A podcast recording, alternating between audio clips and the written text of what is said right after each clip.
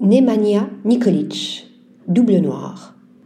C'est à un étrange aller-retour entre l'image fixe et l'image animée que s'est adonné l'artiste serbe Nemanja Nikolic, 1987, dans son projet Double Noir débuté en 2016. À partir d'images fixes tirées de 18 films incarnés par Humphrey Bogart, il a dessiné, à la craie blanche sur un tableau noir, des bribes de séquences qu'il a photographiées avant de les effacer pour composer un nouveau récit cinématographique sous la forme d'un film d'animation. Processus complexe mettant en abîme l'écriture cinématographique elle-même à travers le dessin devenu écriture. De cette déconstruction cinématographique résulte un film composé de dessins animés jouant avec une troublante virtuosité du pouvoir de démultiplication de l'image. Double Noir met en scène un homme poursuivi par son double.